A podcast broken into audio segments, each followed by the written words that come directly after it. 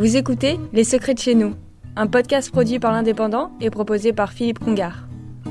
Dans les années 1950, Chapeau de France faisait travailler jusqu'à 500 personnes à Montazel, dans la haute vallée de l'Aude.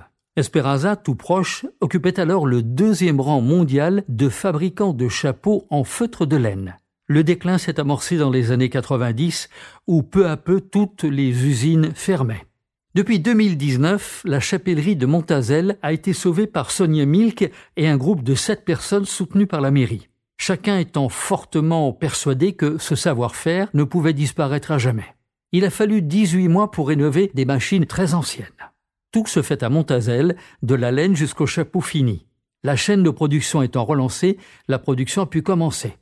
La nouvelle coopérative voit des débouchés dans les compagnies aériennes, les militaires, les parcs d'attractions, les troupes de théâtre, etc. Le but étant de fabriquer des chapeaux et des couvre-chefs de grande qualité en feutre de laine. L'espoir vient de l'armée, qui a toujours été un client traditionnel de la chapellerie de Montazel. La mairie reste propriétaire des murs, des stocks et des machines. Le savoir-faire, lui, revenant aux sept ouvriers de la coopérative un excellent mélange de bonne volonté qui devrait gagner ce sacré défi. Vous avez écouté Les Secrets de chez nous, un podcast produit par l'Indépendant et proposé par Philippe Congar.